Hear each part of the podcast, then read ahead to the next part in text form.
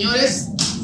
Eh, vamos a prepararnos para escuchar la palabra del Señor. Hoy nosotros iniciamos una nueva serie que se llama Esperanza Viva. Como cada año nosotros nos preparamos desde el inicio del periodo de Adviento. Adviento significa expectativa a la, a la venida y hablamos con cosas que van en relación y como meta hacia ese evento que celebramos cada año, que es el nacimiento del Señor. Lo celebramos tradicionalmente en esta época de, que, llamamos, que llamamos Navidad. ¿Y, ¿Y qué celebramos? Yo creo que celebramos lo que dice en Gálatas. Gracias. Vamos ahí, ahora sí. Celebramos lo que dice en Gálatas capítulo 4, versículo 4. Dice, cuando se cumplió el tiempo señalado, Dios envió a su Hijo que nació de una mujer.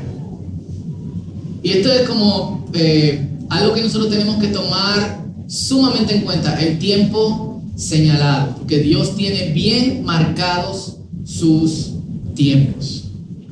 Y meditando en este tiempo de expectativa que eh, obviamente nosotros celebramos eh, pensando en lo que otros vivieron.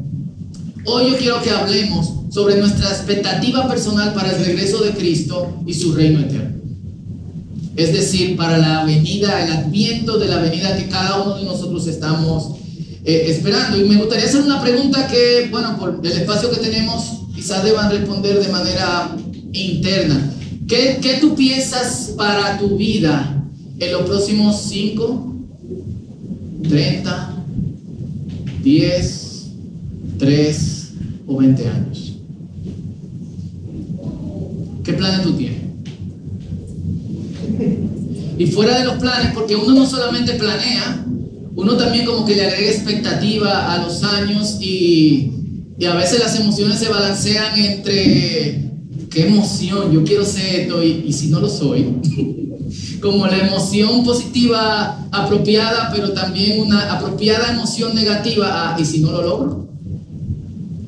Porque sabemos que muchas cosas no dependen solo de nosotros. Honestamente, algunas personas ven al futuro inmediato de manera más prometedora. Y aún así se mueven con la pequeña ansiedad tratando de conseguir lo que se han propuesto. Otras personas lo ven como con cierto, no sé, piensan en irrelevancia, en, que al hacerse mayores probablemente eh, no tengan las mismas oportunidades que, que, antes, no puedan moverse de la misma manera, tengan diferentes limitaciones. Nosotros tenemos un buen, buen amigo que ahora está llegando a sus, a sus 90 años y vive solo. Su esposa murió hace, eh, hace dos años y repentinamente eh, apareció una enfermedad que supuestamente era genética, pero que debía surgir específicamente en la edad que ella tenía. Tres meses después eh, fallece. Y es muy interesante porque ella era mucho más joven que él. Nosotros esperábamos que, él muriera antes por, por edad.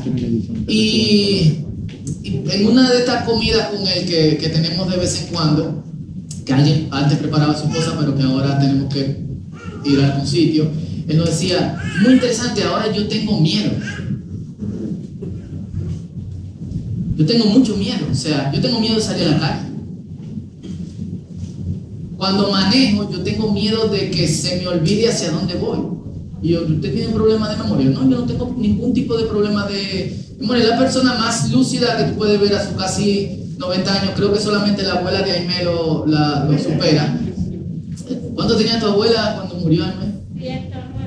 109 años. Nosotros la, visitábamos y decía, yo recuerdo que en el año 1930, en Navarrete, no sé cuánto, y yo, wow. Tú podías corroborar esa información. El tipo es sumamente lúcido, tiene un, sarcasmo y cinismo eh, sin igual. Eh, y, lo, decía, yo estoy en mis plenas capacidades físicas, pero tengo miedo. Y cuando yo pienso en eso, que apenas tengo solamente 44 añitos, digo, wow, ¿y qué pasará cuando yo tenga limitaciones? Cuando venga y Daniela tenga que cambiarme los pampers. O cuando realmente pierda eh, la memoria o qué sé yo, otra cosa, o no me quieran contratar o me voten del círculo por, eh, por viejo. Y digo estas cosas porque uno cuando piensa en futuro, piensa en el futuro inmediato. Y cuando digo inmediato, no es mañana, pasado mañana, el mes que viene o el año que viene, que está aquí a la vuelta de la esquina, digo 30, 20, 10, 5 años. No sabemos si vamos a llegar mañana, pero uno tampoco se levanta de que me voy a morir hoy, me voy a morir hoy, me voy a morir hoy, hoy puede ser el día que me voy a morir. No, uno se levanta con hoy el día que yo voy a estar viviendo. Y la venida del Mesías cambió cómo un grupo de hombres y mujeres pensaban de su futuro y les dio un significado eterno. Cada una de las personas que se, se, encontraron con Jesús tenían planes. Pedro y sus hermanos tenían planes de pescar mañana. De hecho, porque el día que Jesús se lo encontró le había ido muy mal. Y Jesús le dice, ¿Qué tal si le cambio el futuro y ahora los hago pescadores de hombres? Pero también le dice, al final de los tiempos, cada uno de ustedes se sentará conmigo en un trono y van a juzgar a todo el mundo. ¿Tú no piensas eso cuando tú estás pecando en boca chica? Yo te aseguro que Pedro, antes de encontrarse con Jesús, no estaba de que, y tú te imaginas de que, nosotros nos sentemos al lado del trono de Dios a jugar a todo el mundo. Ah, Pedro, bájale algo, muchacho. O sea, no. Eh, Mateo, que, tenía muy buenas expectativas económicas al futuro, no pensó que un día iba a ser rico y al otro día iba a ser pobre. Económicamente, pero rico en expectativas eternas. El tipo se levantó y dejó todo lo cuarto ahí. Yo me imagino a la gente voceando como, wey, Mateo, wey, lo cuarto. Olvídate de eso, este es Jesús. O sea, el Señor cambió el futuro inmediato porque entendían el futuro eterno. Por eso uno de sus primeros discípulos dice, si me ayudan ahí atrás, por favor, me atienden porque esto como que no está funcionando. El siguiente dice hacia atrás. Filipenses capítulo 1, versículo 21, porque para mí el vivir que es Cristo y el morir es ganancia. Y este versículo parece súper chulo. La primera vez que yo lo vi, yo estaba en octavo en mi colegio y el, el, curso de mi hermano habían puesto un grupo de versículos bíblicos y ese estaba ahí, me impactó muchísimo. Suena chulo, pero no es un versículo que uno dice. Literalmente Pablo está diciendo, yo prefiero morirme porque voy a estar con el Señor. Pero cuando pienso en la obra de Dios que puedo hacer ahora, quizá debería de quedarme un poquito más, pero la muerte sería mejor. ¿Y por qué él piensa así? porque piensa en su futuro eterno, piensa en la significancia que el Señor le agregó al momento de encontrarse con Él. Y te hago una pregunta, ¿tú piensas en eso? ¿O tu vida está embadurnada en las cosas que vienen con el futuro de 5, 10, 1, 20 o 30 años? El discípulo de Cristo debe vivir con expectativa de su venida. ¿Qué era la actitud de estos hombres y mujeres cuando se encontraron con Jesús por primera vez? Eh, el viernes en el en común leíamos en Juan capítulo 1 y Felipe le dice a Natanael, hey, ven, este es el Mesías que nosotros estábamos esperando. No es como un tipo que apareció. En medio de todas las cosas que ellos hacían, ellos esperaban al Señor. Y te pregunto, en medio de todas las cosas que tú haces, ¿esperas a Cristo? Cuando tú te levantas en la mañana, esperas un buen día junto con también, este puede ser el día que el Señor venga por mí. O eso es algo que está en tu olvido. Y por eso el Señor nos llama a una actitud más positiva sobre nuestra vida presente y sobre nuestro futuro. Y quiero que lean conmigo en Juan capítulo 14, versículos 1 al 6. Juan 14 del 1 al 6, lo tienen aquí atrás. Dice así, no dejen que el corazón se les llene de angustia. La reina Valera dice, no se turbe vuestro corazón. Dice, no dejen que el corazón se le llene de angustia. Ustedes creen en Dios, crean también en mí. En el hogar de mi Padre hay lugar más que suficiente. Cabemos todos. Si no fuera así, ¿acaso les habría dicho que voy a prepararles un lugar? Cuando todo esté listo. Y esto es muy interesante porque ¿cuánto han leído este pasaje más de 10 veces? Levanten su mano. O más de 20, levanten. Más de 2, 3, 4, muy poco lo han leído. Bueno, lean su Biblia, señores. Eh, este cuando todo esté listo, yo no le había prestado mucha atención. Es como Jesús va a, alistar eh, cosas. Volveré para llevarlos, para que siempre estén conmigo donde yo estoy. Lo leo de nuevo, si no fuera así, ¿acaso les habría dicho que voy a prepararles un lugar? Cuando todo esté listo, volveré para llevarlos, para que siempre estén conmigo donde yo estoy. Ustedes conocen el camino que lleva a donde voy. No, Señor, no lo conocemos, dijo Tomás. No tenemos ni idea de a dónde vas. ¿Cómo vamos a conocer el camino? Jesús le contestó, yo soy el camino, la verdad y la vida. Nadie puede ir al Padre si no es por medio de mí. Y el pasaje tiene algunas cuestiones que, que nosotros debemos de cuidadosamente cuidadosamente observar. Primero, Jesús nos deja con la expectativa para que nosotros estemos pendientes de dos cosas. Uno, en mi vida presente yo no me voy a angustiar ni voy a tener ansiedad.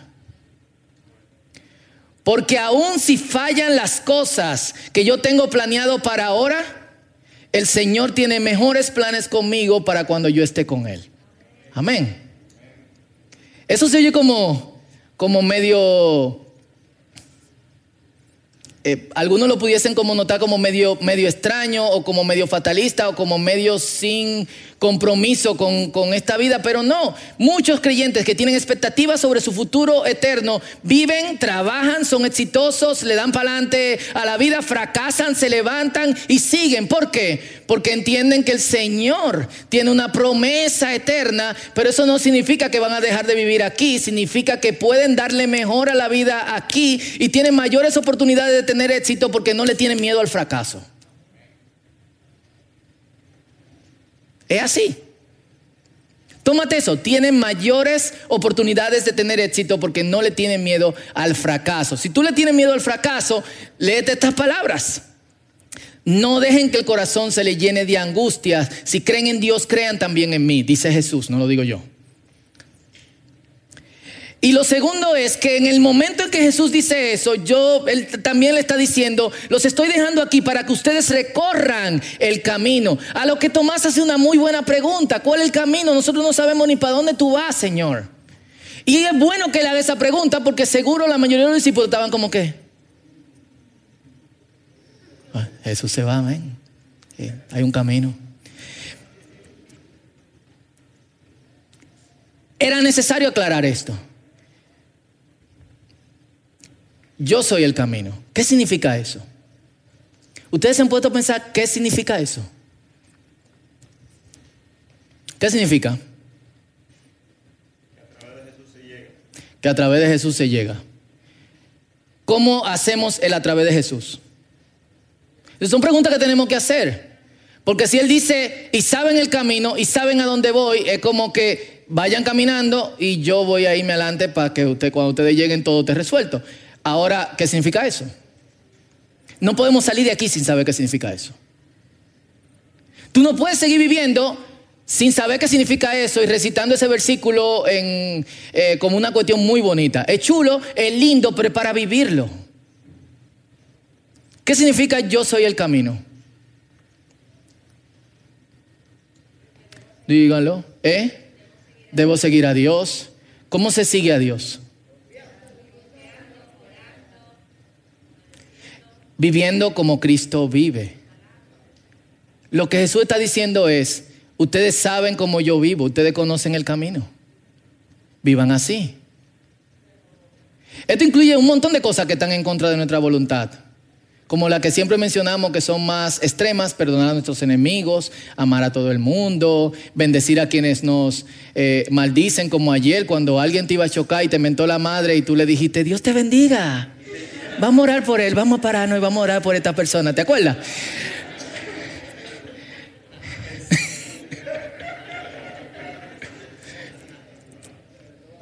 Es difícil, ¿verdad? Pero es lo que el Señor quiere, ¿eh? Sobre todo, sobre todo ahora. ¿eh? Llega un, tico, un tipo, te atraca, te lleva a todo y tú dices, vamos a orar por él ahora mismo. Eh, ven. Pero el Señor, eh, entonces Jesús le enseñó a los discípulos cómo él, cómo él vive para que ellos supieran que ese es el camino, que esa es la forma. Jesús nos deja en su palabra a través de quienes escribieron los escritores inspirados para que nosotros supiéramos cómo Él vive de modo que nosotros recorriéramos el mismo camino. ¿Cómo se vive en expectativa su venida? Yo veo cómo Él vive y entonces lo adopto para mi vida. Y eso es lo mejor que nosotros podemos hacer aquí y ahora. Entonces él le dice, yo soy el camino, pero al mismo tiempo agrega, yo soy la verdad y yo soy la vida. Segundo, deja de buscar en otros lados. Y esto es muy interesante porque cuando los creyentes están en aprieto, yo he visto los creyentes más sólidos en aprieto que nada más le falta consultar un brujo. Legal. ¿Cuántas veces nos hemos sorprendido, Noelia? Pila de veces, como yo fui donde, donde una cuestión espiritista que se hace llamar cristiano. Y yo como que, wow, pero ¿y, tu conocimiento del Señor? ¿Y tu fundamento en la palabra? ¿Y los pies tuyos donde estaban? Eso es porque, como no estamos recorriendo el camino, no sabemos realmente cuál es la verdad. Y cuando estamos en aprietos, se nos olvida que el Señor nos dijo no dejen que el corazón que se les llene de angustia. Crean en Dios, crean también en mí. Hay espacios para buscar ayuda, pero hay ayudas que solamente se buscan en el Señor. Y la vida. Y de esto hablábamos recientemente, hace algunas, quizá un mes, un mes y algo con esto nosotros reconocemos que Dios es más que suficiente. Y todo lo mejor fluye de Él. ¿Cuánto dicen amén? Entonces, Él nos deja con tres cosas. Uno, no se angustien. Dos, voy a prepararles un lugar. Tres, empiecen a recorrer el camino. El camino es como yo vivo. Vivan de esa manera y entonces también reconozcan que no se busca otra verdad, porque al buscar en otras verdades nos desviamos del camino, yo soy la vida. Hay una frase que me gustó mucho de un autor que se llama John Hick y él dice así, si confiamos en lo que Jesús dijo desde su propia conciencia de Dios, si reconozcamos que lo que Jesús está diciendo, lo está diciendo porque lo escuchó directamente del Padre y porque al mismo tiempo Él es Dios. Debemos estar de acuerdo con Él sobre nuestro futuro. ¿Cuántos dicen amén? Pero decir amén a eso es que yo voy a vivir de esa manera. Esta creencia se apoya en el razonamiento de que un Dios de amor infinito no crearía personas finitas para sacarlas de la existencia justo cuando las potencialidades de su naturaleza, incluyendo un mejor conocimiento de Dios mismo, ha empezado a crecer. Es decir, un Dios de amor que nos creó eterno no nos tiró aquí.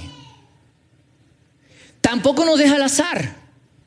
Nos está dejando instrucciones específicas y esas instrucciones específicas vinieron a través de Cristo, quien tiene una conciencia y una relación real del Padre. No hay nadie más confiable. ¿Cuántos dicen amén?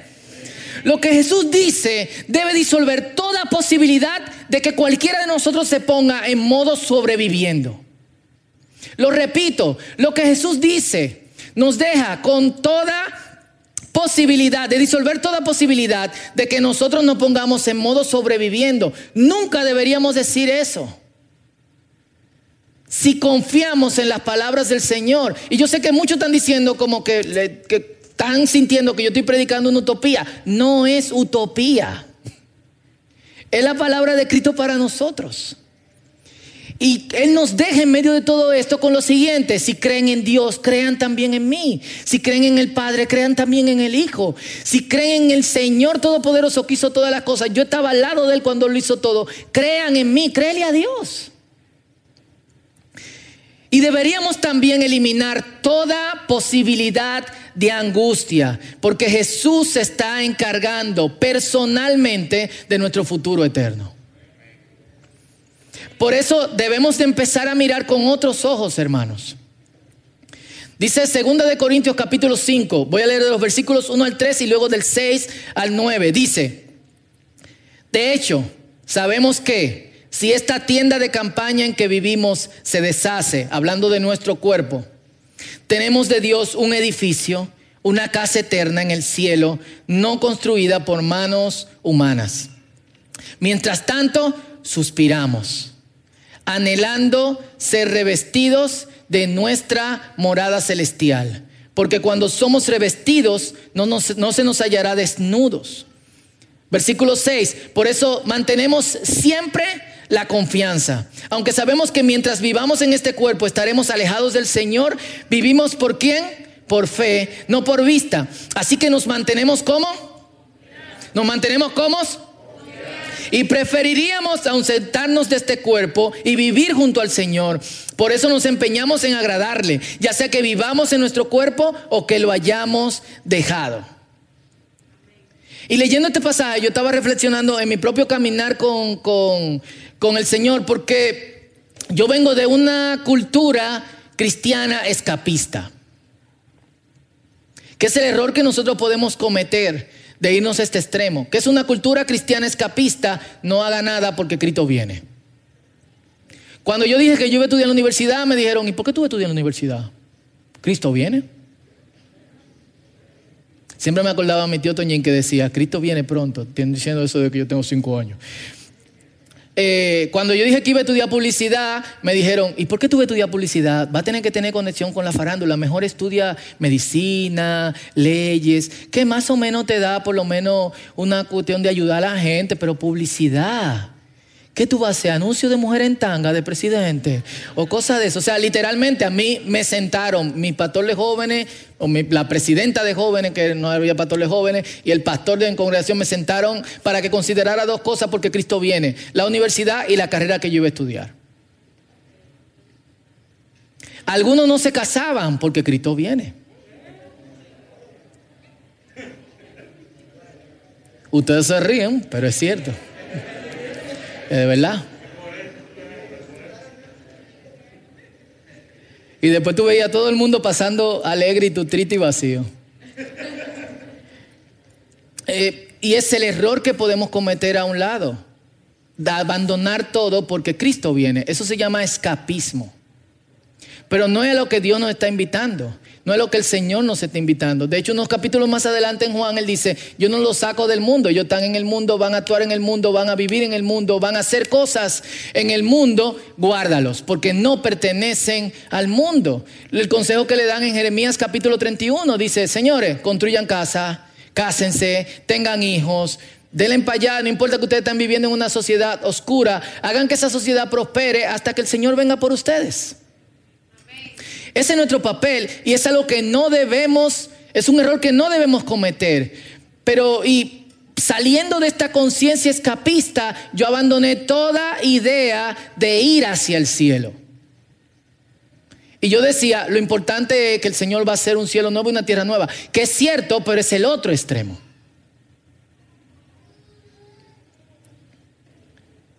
Y en ese otro extremo mi esperanza sobre el futuro eterno fue decayendo, mientras yo me ocupaba de mi futuro temporal e inmediato. Y son los dos errores que nosotros podemos cometer. Y al cometer estos dos errores, dejamos de vivir en el presente, en uno, y dejamos de pensar en el futuro, en otros. Y lo que el pasaje eh, hace es abrirnos los ojos a lo siguiente. Seguimos viviendo aquí. Lo mejor fuera que esto se deshiciera. Pero seguimos aquí y ¿qué vamos a hacer? Vamos a mirar con otros ojos a la verdadera realidad, que es cómo las cosas serán, porque es ahí que nosotros vamos eh, a vivir. ¿Y por qué vivimos por fe? Porque lo que nuestros ojos carnales ven no es la realidad real. Primera de Corintios 13, 12 dice, ahora vemos con opacidad, como a través de un vidrio empañado, pero en aquel día veremos cara a cara, face to face con el Señor. Es así, tú le vas a poder hacer al Señor así. Full. Me acuerdo una vez que estábamos en el Parque de las Praderas, caminando, siempre teníamos que, que caminar Benjamín porque si no, no íbamos a dormir. Había que darle 10 vueltas al parque. Y venía una amiga con un, con un pitbull y su novio, esposo, con un bulldog eh, inglés, una cosa así. Eh, y cuando los perros se van acercando, Benja corre hacia el perro y le agarra la cara así le dice, hola, al pitbull. Y yo, Pero pensé en mi mente, no se turbe vuestro corazón, creen Dios. Mi corazón se turbó. Eh, vamos a, usted va a poder agarrar la cara de Cristo y. Tú eres real. Full. Eso es lo ápero de todo. Pero lo más ápero de todo, no habrá llanto, no habrá dolor. Esas cosas malditas de la existencia humana que a veces son tan difíciles de deshacer. No es fácil dejar de angustiarse, señores. No es fácil simplemente estar alegres. Mucha gente lucha con eso y lo hace honestamente. Algunos pasamos por ansiedades tempranas, otros viven en ansiedad. Y cuando miran al futuro, ¿qué ven? No habrá llanto, no habrá dolor, porque el Señor mismo se ocupará de nosotros. Miren, cuando la mayoría piensa en el futuro eterno que Dios tiene para nosotros, se imagina una eternidad de gente en batola blanca, tocando arpa, ¿eh? ¿cómo? Con una areola, y todo se ve así como, como, como muy brillante que como difuso y flotando y todo lo demás, tirado en alguna piedra por ahí. Eh, y eso como que no es muy atractivo, ¿verdad? Es como, ¿quién quiere pasar 150 millones de años en Batola tocando arpa? Es como todo lo que tú anhelas. Es lo que tú te levantas en la mañana pensando en eso. Y algunas piensan, jugaremos, bailaremos, comeremos. Yo he estado en discusiones teológicas sobre qué vamos a estar comiendo en el cielo y cualquier otra cosa. Pero es que siempre se piensa en el tiempo con el Señor y en el cielo en relación a las imágenes alegóricas que nosotros leemos en Apocalipsis. Pero no de la Biblia completa, en donde Isaías, Zacarías, Ezequiel nos dan una imagen que en cierto modo tiene una que se vive en función de interacciones normales de la vida, pero hay una cosa que se resta, que es la inferencia de la maldad. Vamos a vivir bien y normal. ¿Tú sabes que no va a haber? Maldad. Tú sabes que no va a haber dolor. En eso que tú tienes que estar fijo. Isaías 65, versículos 17 al 21 dice, miren, estoy creando cielos nuevos y una tierra nueva, y nadie volverá siquiera a pensar en los anteriores. Alégrense, regocíjense para siempre en mi creación. Y miren, yo crearé una Jerusalén que será un lugar de felicidad. Y su pueblo será fuente de alegría. Me gozaré por Jerusalén y me deleitaré en mi pueblo. Y el sonido de los llantos y los lamentos jamás se oirá en ella los bebés ya no morirán a los pocos días de haber nacido. Las que han pasado por esa experiencia, las familias que han pasado por esto, los amigos, primos de personas cercanas que han perdido a sus bebés, ya sea embarazadas o reciente, justo después de que nacieron, saben el dolor que esto causa. A veces se pasan años. No va a pasar. Los adultos no morirán antes de haber tenido una vida plena. Nunca más para los que tienen problema con ser relevante, ser irrelevante por mi edad, nunca más se considerará anciano a alguien que tenga 100 años. Soy solamente un adolescente. Solamente los malditos morirán tan jóvenes. En esos días la gente habitará en las casas que construya y comerá del fruto de sus propios viñedos. ¿Qué no está diciendo el Señor con esta imagen? Todo tu trabajo va a dar fruto.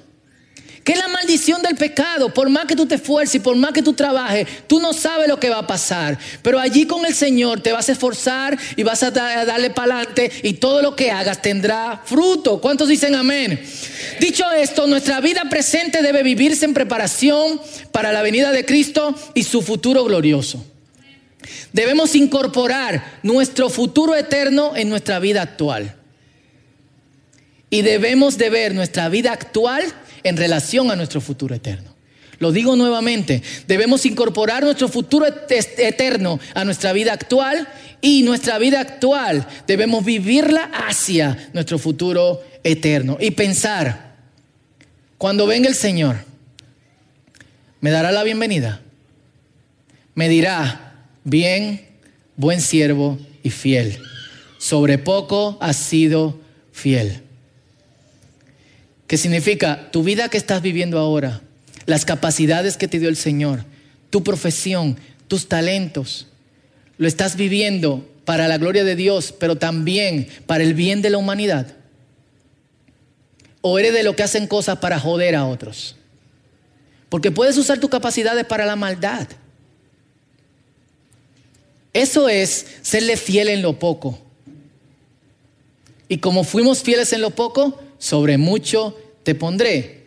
El pasaje nos dice, tendremos responsabilidades en el cielo, señores. No vamos a estar por ahí como, wow, estoy aburrido, ¿a dónde voy hoy? A Júpiter. No, o sea, quizá le diga a alguien, vamos a Júpiter, ya yo fui, me lo he recorrido como 50 mil veces. No, no es un futuro sin significado, es un futuro eternamente significante en la presencia del Señor.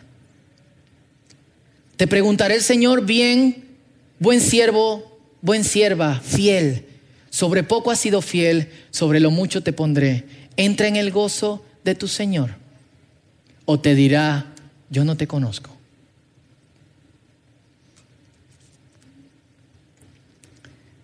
Y creo que esto es algo en lo que nosotros debemos de, de, meditar. Lo voy a dejar ahí, si le pueden dar atrás. Y me gustaría que se pongan de pie donde están.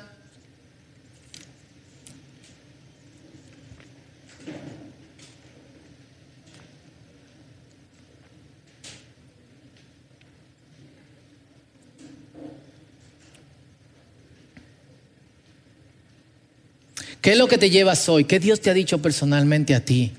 Sobre eso es que, me gustaría que ores hoy.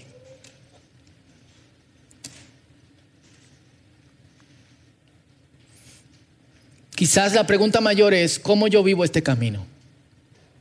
¿Cómo empiezo a recorrerlo?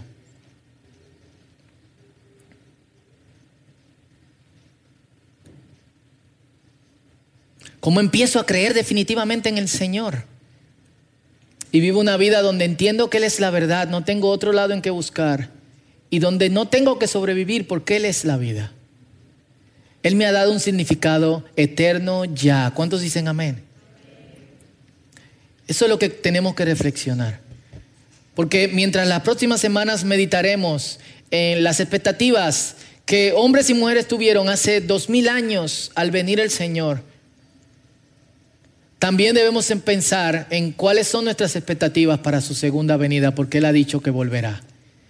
Viene por nosotros cuando todo esté listo. Y es cierto. Porque nadie tiene mayor conciencia del Padre que Jesús. Así que me gustaría que medites en esto, junto con cuáles son los ajustes que vas a hacer en tu vida para poner tu futuro, incorporar tu futuro eterno a tu vida actual.